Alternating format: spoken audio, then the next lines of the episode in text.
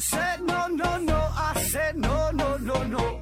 You say take me home, I said no, Perignon. You said no no no, I said no no no no, no no no no.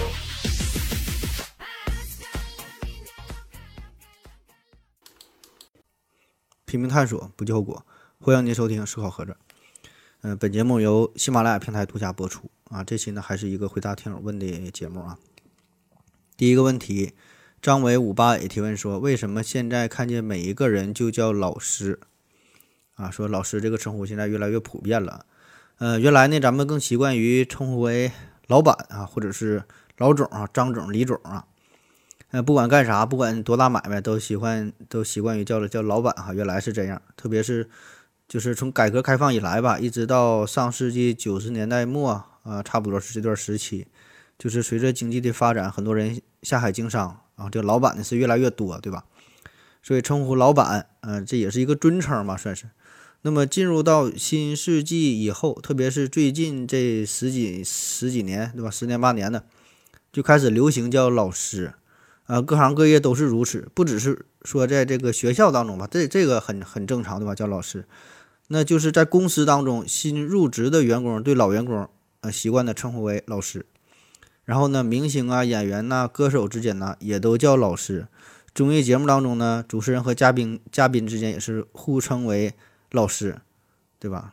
嗯，何炅老师啊，汪涵老师啊，汪老师啊，的大张伟大老师啊，对吧？都叫老师。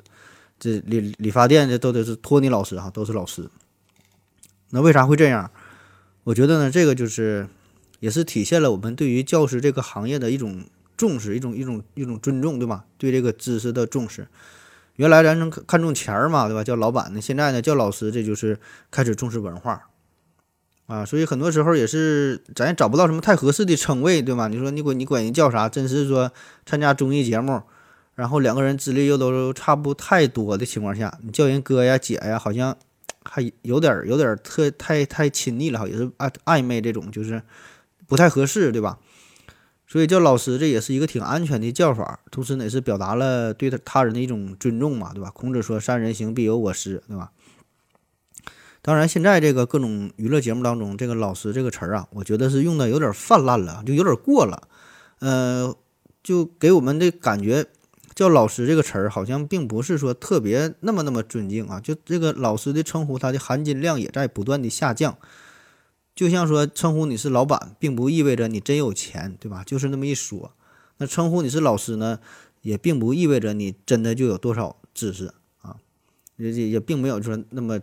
特别让人尊敬的感觉了啊！就像说现在称呼美女，它只是代表一种性别而已，对吧？美不美的，大伙儿都心中有数啊。只是说代表一个性别，你是女性啊，就是美女啊。所以我倒觉得吧，这个稍微 最好能控制点儿。称呼一个人老师呢，最好也是慎重一些，就是别把这么一个相对来说比较高尚的词儿吧，呃，给用的庸俗了啊。嗯。当然了，咱们努力也没啥用啊。那个苍苍苍井空几乎是凭借着一己之力，已经成功的把“老师”这个词儿的引申义不断的扩大化啊。为啥他叫苍老师？有人说他老师嘛，就老师啊，三点水的师，这个师就湿润嘛啊，他经常非常湿润，所以叫老师。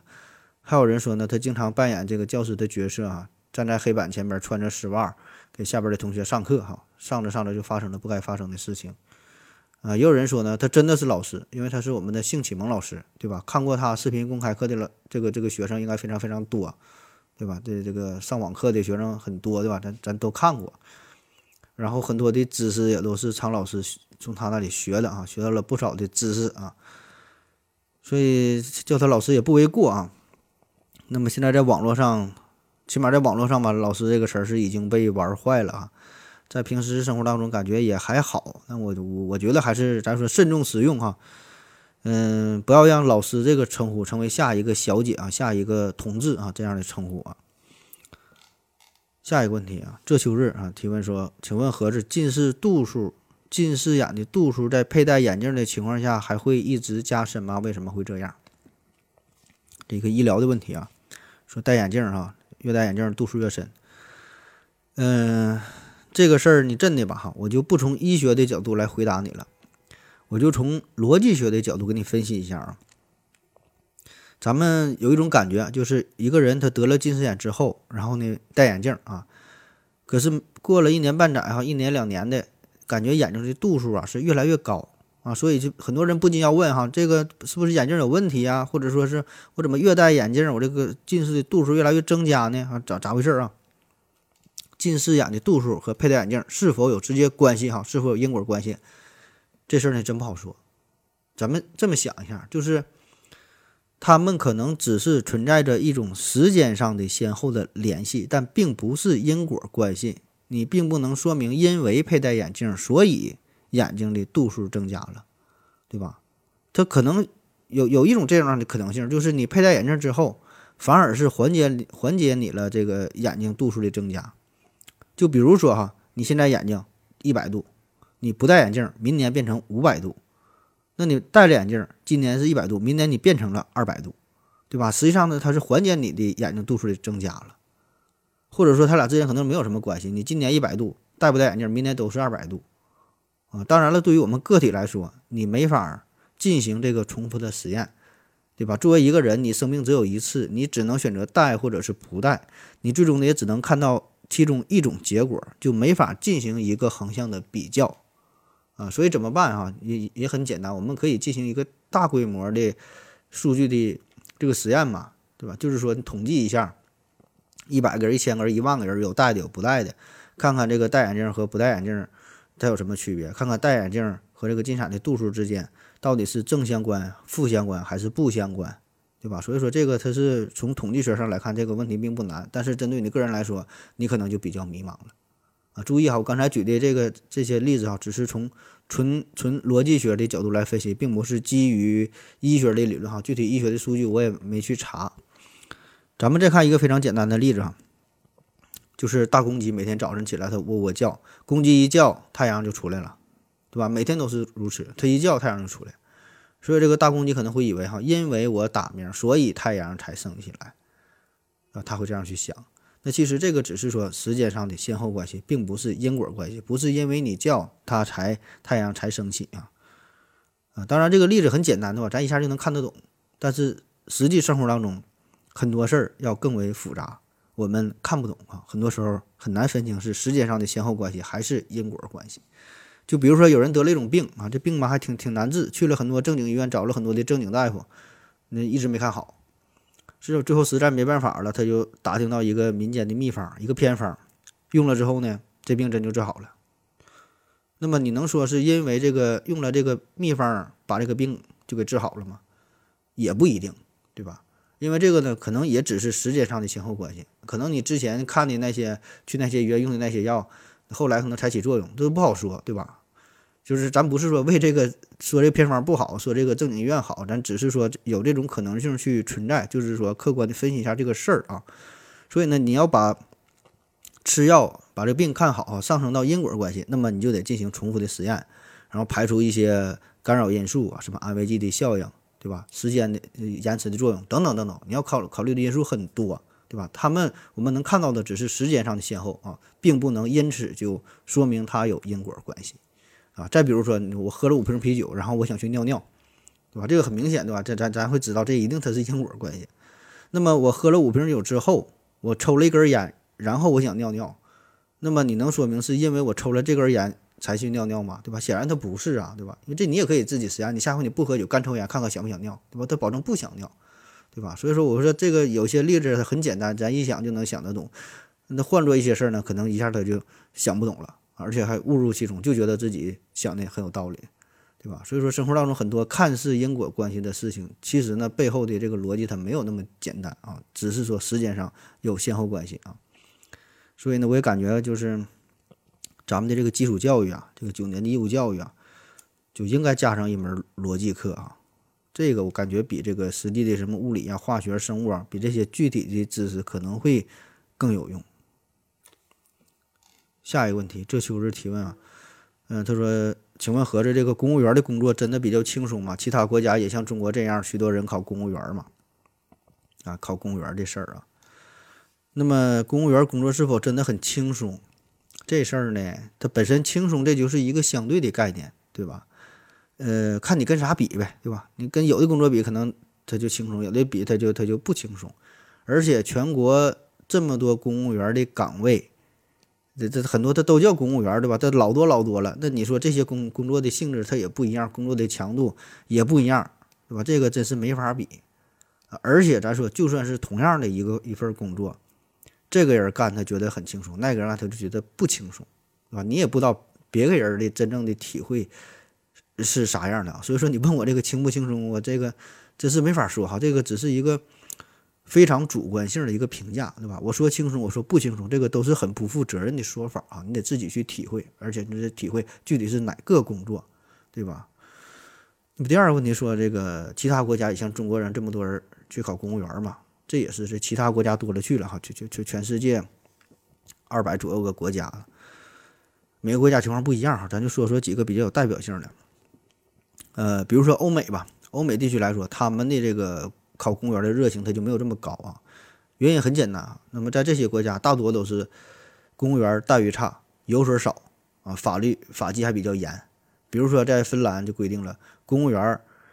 接受超过了规定标准的礼物、宴请、旅游，甚至是荣誉头衔，都会视为受贿啊，会处以罚款和四年的监禁，终生的不得再担任公职。然后德国呢，是对于公务员的量刑啊，要比普通百姓的还要高出一倍。那么在美国也是如此哈，我在美国待过几年，也是对他们这个这个呃社会啊，稍微有这么一丁一滴一丢丢的小了解啊。呃，美国这个国家呢是。党和政是是分开的啊，所谓的这个公务员吧，嗯，其实就是政府的一个雇员，你给政府打工啊，就是你和你给这个企业打工和大公司上班，它没有什么区别，只不过你的这个老板变成了美国政府，都是上班，嗯，而且他们和咱们的价值观不一样，就是你在美国他当了公务员之后，这只是他的一个工作，都是打工仔啊，都是打工人。没有不像咱们哈当了公务员，感觉还嗯挺牛逼的哈，这个社会地位也挺高啊。在美国完全不是这样。你说你是公务员，那你就公务员呗哈，跟跟跟我在这个 IBM，跟我在微软上班，它也没有什么区别啊。那么相对来说呢，在亚洲地区，对于公务员的这个事儿就比较痴迷啊。比如说在韩国，在韩国公务员被称为神的职业啊，很神圣啊，大伙儿呢都很追捧。呃，因为这个在他们国家来说，这个公务员首先这比较稳定。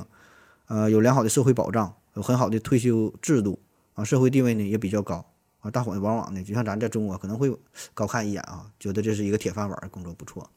在在泰国也是，在泰国啊，曼谷市政府曾经招聘七十九名公务员，结果呢有六点七万名大学生报名啊。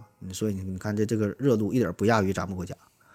那为啥会这样？这背后的原因哈，就是和整个 社会的大环境。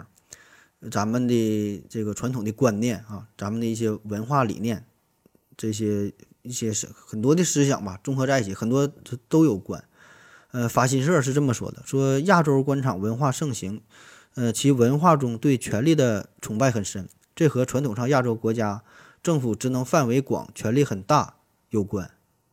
当公务员就等于拥有特殊地位和特权啊，所以人们憎恨腐败现象，痛恨官僚作风。和以权谋私，但是这种憎恨并非单纯的不满和鄙夷，而是带有羡慕和嫉妒的潜意识。啊，说白了就是啥？咱之所以痛恨当官的，只是因为咱自己他不是当官的。下一个问题，回到二零四九黄博士提问说：“何志医生你好。”上次呢，在你朋友圈看到了你买了一本《民法典》啊，想问一下，现在撤销婚姻的条件有哪些？我百度了一下，说隐瞒病史是可以撤销的，都包括哪些疾病？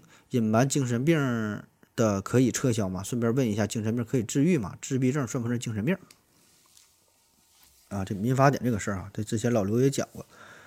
呃，你说撤销婚姻，这个民法典第一千零五十三条啊是这么说的：说一方患有重大疾病的，应当在结婚登记前如实告诉另一方；不如实告知的另一方，可以向人民法院请求撤销婚姻。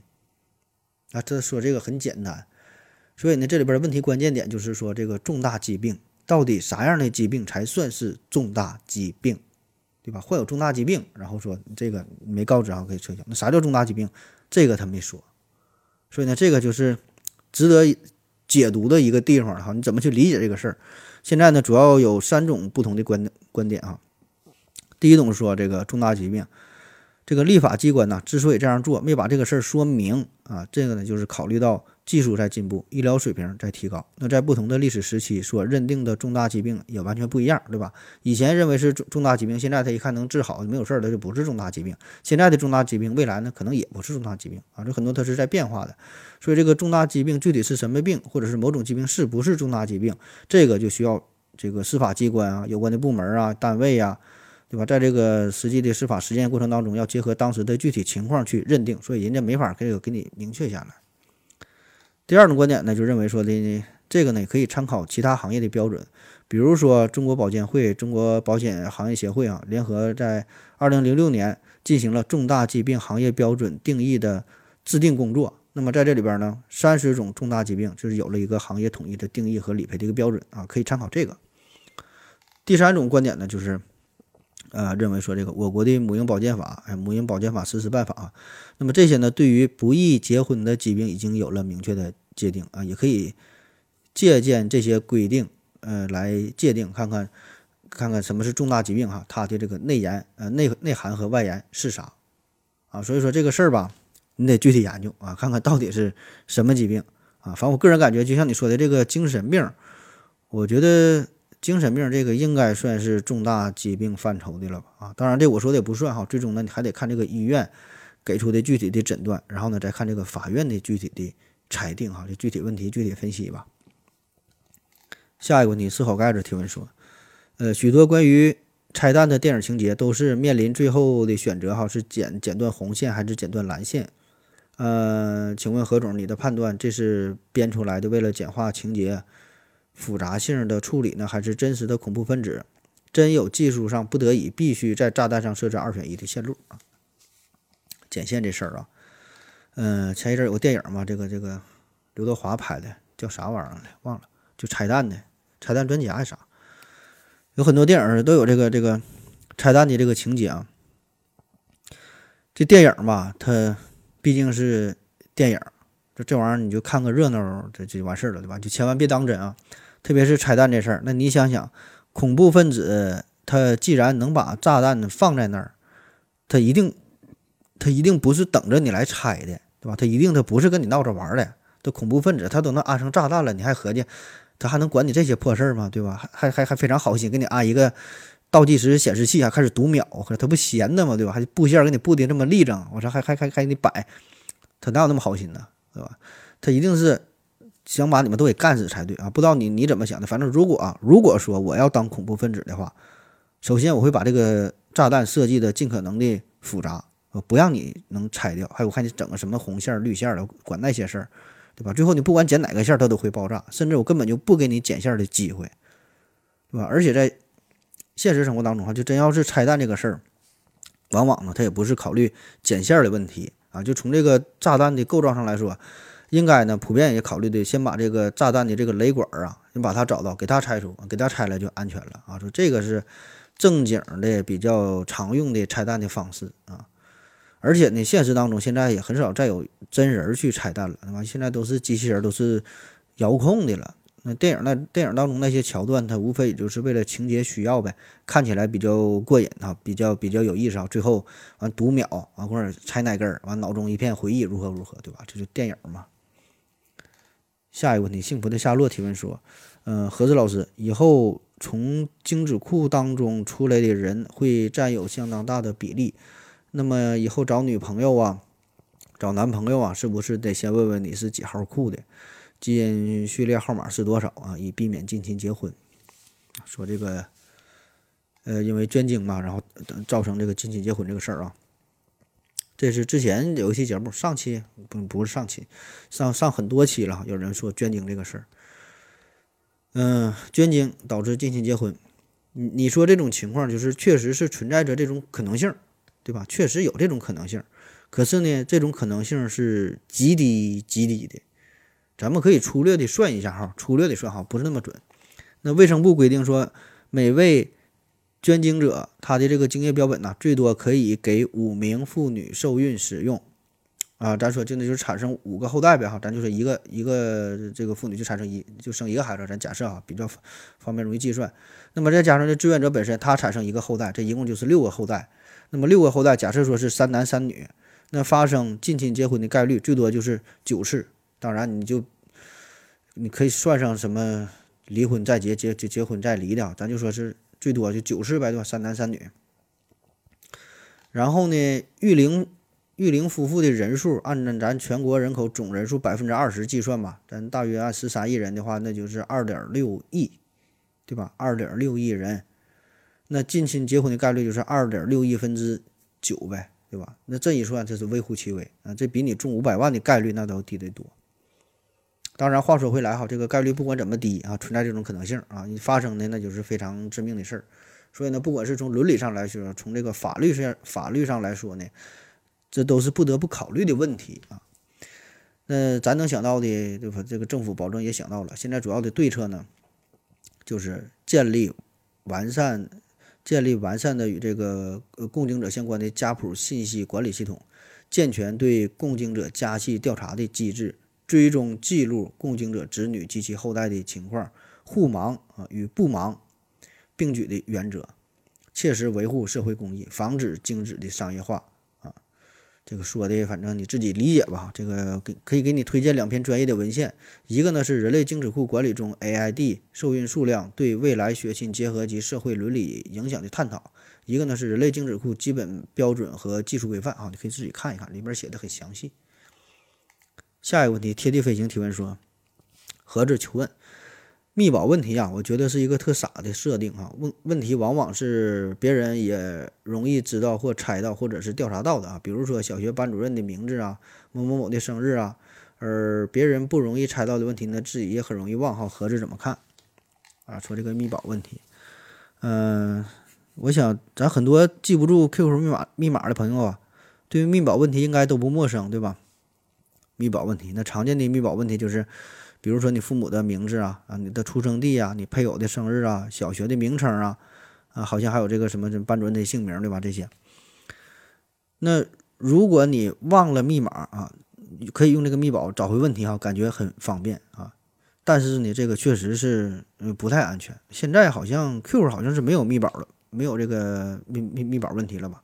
别的 APP 我不太清楚啊。这玩意儿它确实不安全，对吧？就就就像你说的，你你能。你能想到的这个问题，你如实回答的问题，你的朋友基本的也都知道啊。这些信息就算不知道，也可以很简单的就获取到，对吧？如果你要不如实回答，就问说你的父母叫什么名？你当时编了一个名啊，然后说，比如说孙悟空啊，是如何，就故意想出一个非常刁钻的名字，呃，非常刁钻的答案，很大概率就是以后呢你也记不住啊，所以说又起不到了安全保护的作用。所以现在。起码腾讯它是好像是不用这个密保问题了，用了别的更更更新、更高级的这个安全验证的方式了。下一个问题，小鬼零二一提问说：何总，呃，量子计算机和量子力学有什么直接关系？量子计算机啊，呃，量子计算机这个事儿吧，这我真是没没没没太整明白，我一点思路也没有。这个之前有很多人问我这个量子计算机的原理啊，未来发展如何如何的。这个我也是查了挺多的文章，说实话一直在看在学啊，但是还是一头雾水啊，没看没研究这个这个道理，没看太懂啊。那今天你要问这个事儿了，我就直接从网上抄这么一段，我就直接跟你说了，就不说感觉像我不会似的。说这个量子计算机和量子力学有啥关系啊？其实他们关系非常的密切啊，因为都有这个量子这俩字儿啊。之前就之前在量子上了，量子啊，量子计算机它呢就是基于量子力学的一个核心原理，就是态叠加啊，也叫叠加态啊，态的叠加。啥叫叠加态？就比如说哈，单个电子它能同时处于多种状态，它没有一个固定的位置啊，同一时间出现在很多的位置上。就比如说啊，一个原子当中这个这个电子啊，它可以处于基态，也可以呢处于激发态。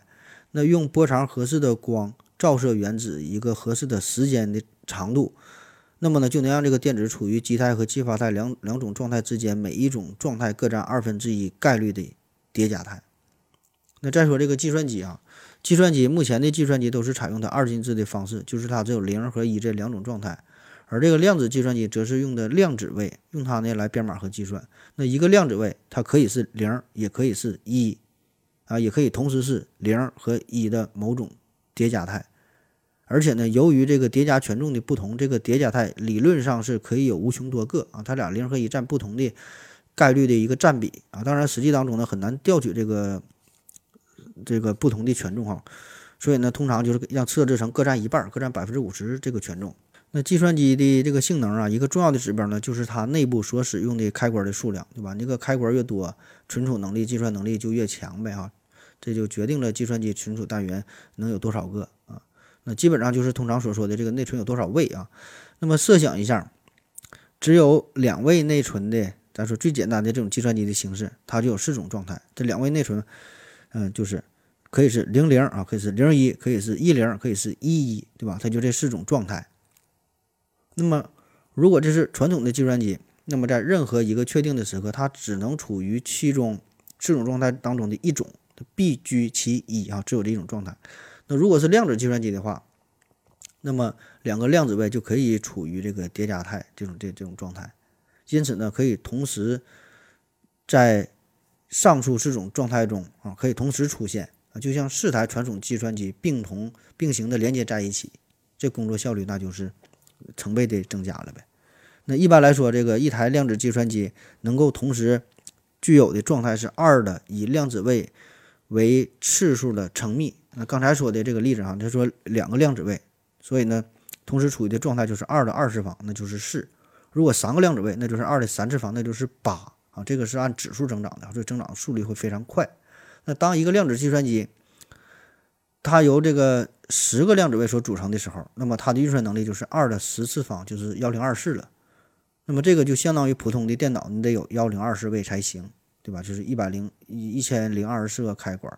但是呢，作为量子计算机，它只要有十个开关就行了。那如果一个量子计算机它具有一千个量子位的内存，那它那么它的这个工作的能力哈，就相当于具有二的一千次幂位内存的一个传统的计算机这个能力。那么这个数字比整个已知的宇宙当中的全部的这个量子的数目它还要大啊。所以说呢，即使把整个宇宙当中的所有的粒子利用起来，制作成制作成一个传统的计算机，它都抵不过。这样一台一个量子计算机的这个能力啊，当然这些都是理论上的，具体实施起来怎么说的？把这个什么的量子位呀，怎么彼此关联起来，处于叠加态呀，怎么运算呢？怎么存储啊？这个我是不知道了。好了，今天节目就这样，感谢您收听，谢谢大家，再见。